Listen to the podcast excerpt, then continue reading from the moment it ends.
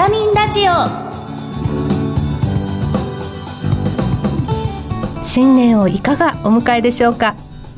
ビタミンラジオパーソナリティの小原美智子です。薬剤師としてウエルシア薬局と岐阜薬科大学そして日本ヘルスケア協会などで仕事をしています。本年も番組をどうぞよろしくお願いいたします。この番組は健康をテーマに医療や健康に関わる専門家をゲストにお招きして明日の健康づくりのヒントになる元気を呼び込むお話を伺っています。リスナーの皆様にとってビタミン剤になるような番組を目指してまいります。今年もビタミンラジオをどうぞよろしくお願いいたします。この後新年にふさわしい素敵なゲストをお招きしています。そして番組の最後にはプレゼントをご用意しています。最後までお楽しみに。ビタミンラジオ。この番組はお客様の豊かな社会生活と健康な暮らしを支えるウエルシア薬局の提供でお送りします。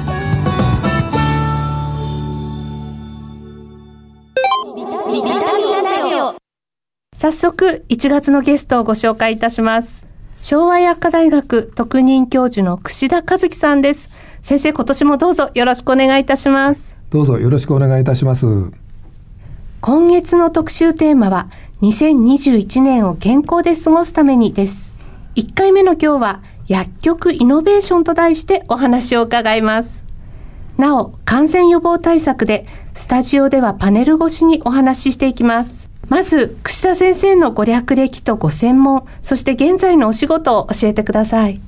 はい。昭和薬科大学に勤めておりまして地域連携薬局イノベーション講座を担当しております。この講座では地域包括ケアシステムの中で、えー、市町村が主体となりますので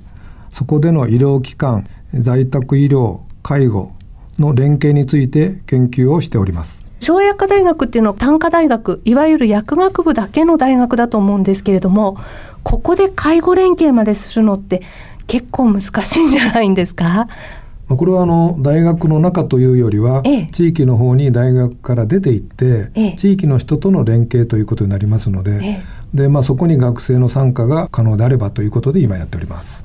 やっぱり地域から学ぶということで学生が育つんじゃないかなというふうに思っております地域連携薬局イノベーション講座薬学生にどのようなことを教えてらっしゃるんでしょう？まあ、今は1年生は薬学への招待というところで、えー、やっておりまして、まあ、その中では、まあ、高齢社会における薬剤師薬局の役割ということをお話をしております。でやはり6年間の教育を受けるにあたってはですねやっぱりそれなりの思いを学生は持っておりますからその思いに寄り添うような夢をですね提供していくということが一つの教育目標でありそれからそれには大きな責任と負担があります。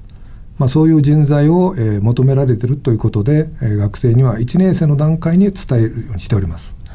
それからもう一つは2年生で医療倫理とから6年生で在宅医療のところの、え、講義を担当しております。実際社会の中で薬剤師が担う役割はどんなふうに変化していると大学の先生から見て思いますか？社会がまあ少子化と高齢化が同時に進んでいることと一方で多種社会が、生まれているという環境の中で医療と福祉関係のま提供をどうするかと。いうことが大きなまあ社会保障の一環として問題になってるんだと思うんですね。その一因としては薬剤師がいろいろ貢献できることがあるんじゃないかと、まあ、そんなふうに思っております。まあ、しかしながら大学は進級卒業国家資格の合格ということを目指しておりますのでなかなか時間的にはタイトなんですけれどもやっぱり語り続けるということが多分大事かなというふうには思っております。はい大学は町田市にありまして町田市は42万都市なんですね、はい、で42万都市の地域包括ケアシステムのデザインをですねあの薬科大学でありますからそれなりのお手伝いができるかなということで町田市に事業所がある在宅医療介護の方と一緒にちょっと町づくりのお手伝いをしております。学生も時間によっては参加ができるということでやっぱり地域から学ぶということで、えー、一緒にできておりますから、まあ、いいきっかけかなとは思っておりますが。ちょっと話は変わるんですけれども、この超高齢社会の中で在宅医療というものが推進されていると思うんですが、薬剤師は在宅医療においてどのような関わりとか対応を求められているというふうに思いますか？まあ、薬剤師があの制度上在宅医療に関わるようになりましたのは、はい、1994年からなんですね。はい、でその後、まあどういうふうに活動してきたかというとやはり細々と個人の薬剤師さんに任されてある地域で対応されてたと。で2000年に介護保険が導入されてから一気に薬剤師の訪問活動というのが増えてきたと。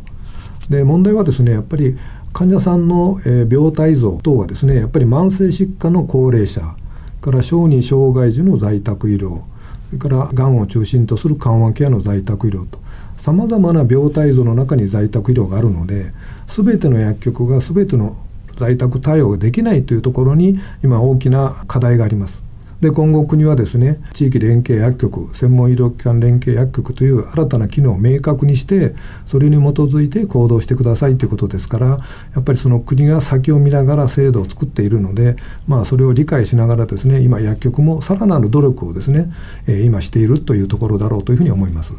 あの自分自身をちょっと振り返ってみると私の話なんですけど1995年から訪問薬剤師をしているのでそれを考えると学ばせてくださる人は本当に患者さんかお医者さんか看護師さんしかいなかったのでこれだけ在宅医療が普及してきたということは私としては本当に驚きであり嬉しさというかですねよくここまでこう日本は成長してきたなっていう感じはしますね。やっぱりこう先駆者の努力というのがですね今日まであったんだと思います。ですからまあ6万件の中で半分ぐらいはまあ在宅訪問されているというところまで来ておりますから、はい、まあ、その分では、えー、かなり貢献をしているというふうには思いますけども、ね、まださらに一層の貢献がですねより専門性の高い薬局としての貢献がこれからいるんだと思います。病院の薬剤部門と地域薬局の連携を深める必要性っていうところに関しては先生は何かお考えがありますか？考え方としてはやっぱり今患者さん中心の医療提供というふうになっておりますから、はい、いろんな絵柄で真ん中に患者さんがいていろんな職種が矢印が向いてますよね。だけどあれはやっぱり絵に描いた餅というような状況でやっぱ本気で患者さんを中心に患者さんの生活の中に医療の必要性を考えるとある時は外来で済むしある時は入院をするしまたある時は外来戻るしそういう繰り返しをされるんだと思うんですね。はい、その中でやはり入院または外来それから、えー、最後には在宅ケアの方に来るという。でそういう流れをですねやっぱりシームレスにやっぱり考えていくってことがまだまだですね薬薬連携の言葉の中にはやっとなんとかしないといけないなというところに今来たんだと思います。あの先生が会長を務めていらっしゃるヒップ研究会についても少しお伺いしたいんですけれどもこのヒップ HIP とはこう何を意味する言葉なんでしょう？えホームインフュージョンファーマシーという略で、はい、HIP というふうに略させていただいてるんですけども、まあ、94年に医療保険でえー、在宅患者訪問薬剤管理指導というのができたんですね、はい、その時に当時の厚生省がかかりつけ薬局の成熟度というのをデザインしてるんですでその第4段階のところに注射薬等の供給ということが謳われておりまして1994年の段階ではですねそういうような注射薬の供給できる薬局が全国では20件ぐらいしかなかったんです。国は在宅療を推進しようとしているにもかかわらず受けてくれる薬局がなかったんですね。でもその当時は二十数件はもう本当に第一線で診療所と組んで在宅訪問で注射薬えー、どういう患者さんかと在宅の末期のがんの患者さんが中心で、えー、対応されてたんですね。ですからやっぱりこれを広げる必要性はあるなということとこの二十数件以外のところは全部在宅訪問やってると言っても断ってたんです。やっぱり医療職である以上薬局である以上やっぱり患者さんを断るとか処方箋を断るということがあってもいいのかなという、まあ、気持ちで仲間をいろんな形で探し始めると、えー、徐々に集まってきてで、まあ、こういう形に今落ち着いたと。この会の目的としては患者を選ばず処方箋を選ばずということで24時間の対応に協力しましょうということで、はい、今やっております。健康サポート薬局ということを、まあ、国から求められてるもっともっともっと前に先生はもうそういうデザインを描かれてたということですね。やっぱり薬局薬剤師としてはやらされ感が強いんだと思うんですね、はい、そうすると後手に回るんだと。やっぱり制度設計を理解して前に進んで制度がやっと振り返って見れるぐらいあの頃は大変だったけど、まあ、今こういう数字でだいぶ頑張ってるなというような環境をみんなで作っていくっていうのが大事かなというふうに思いますけどね。はい。こう最後に地域の患者さんに薬局の機能として周知したいことっていうのが何かございましたらお願いします。薬局というのは調剤をすることと販売をすることで医薬品の供給をしている施設なんですね。はいでそれはまあ物としての供給なんですけれどももう一方で今夜8時台のテレビを見ていただきますとカリスマドクターがタレントさんの血液データだとか画像データだとかを見てですね非常にいじっております健康上ああいう番組を見ますとですね私もそうなんですけど必ず不安になる人っていうのはですね少なくないと思うんですね。で診療を受ける状況ではないけれどもじゃあその不安を解消するのにはどうすればいいかとなるとやっぱり身近な薬局に行っていただいてその相談機能を今健康サポート薬局として明確にしておりますからそこ行っていただいてですね、まあ、相談をしていただくと多分身近な保健室としてのね機能が薬局にあるように思うんですね。でまあ、国の制度設計で今2000件を超える薬局が生まれてきておりますからやっぱりそこを十分に利用していただくということが大事かなと思います。はい、ゲストは昭和薬科大学特任教授の串田和樹さんでした。貴重なお話をありがとうございました。どうもありがとうございました。あ、風邪薬切らしてた。ドラッグストア空いてるかな深夜もオープン。ウエルシア。あれ？薬残っちゃったな。お薬の相談も。ウエルシア。答える、支える、ウエルシア薬局。公共料金、各種料金のお支払いも受けたまわっております。ビタミンラジオ。昭和薬科大学特任教授の串田和樹さんにお話を伺いました薬局は今後より一層一般の方に向けた相談窓口でありたいと改めて感じました。来週は今後のヘルスケアとまちづくりそして海外事例などについてお話を伺いたいと思います。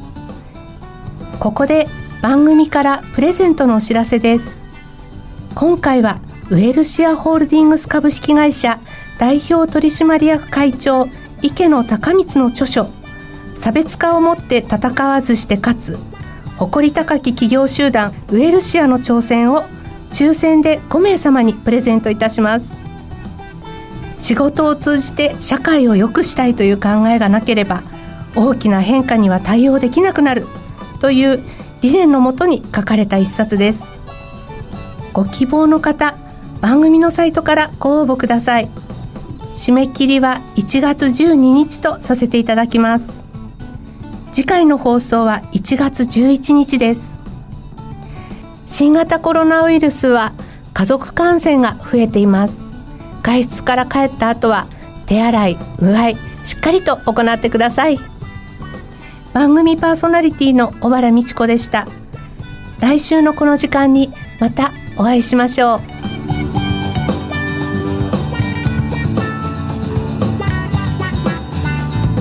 ビタミンラジオ。この番組はお客様の豊かな社会生活と健康な暮らしを支えるウエルシア薬局の提供でお送りしました。